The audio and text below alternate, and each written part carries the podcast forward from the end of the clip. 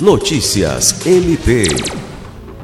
O Ministério Público do Estado do Acre, por meio da Promotoria de Justiça Especializada de Defesa da Educação de Rio Branco, expediu nesta segunda-feira 25 recomendação ao município de Rio Branco para ampliação dos percentuais e abrangência da retomada das aulas e demais atividades de ensino presenciais na rede municipal, entre outras medidas.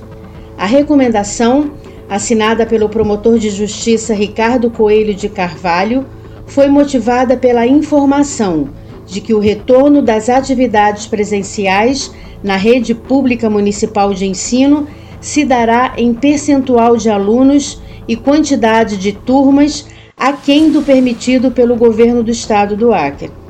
O promotor assinala que até o dia 3 de novembro, a elaboração do plano de retomada e contingência, incluindo protocolos sanitários, autodeclaração de conformidade sanitária e termo de compromisso, deverá atender todos os requisitos previstos nos decretos governamentais e na resolução do Conselho Estadual de Educação.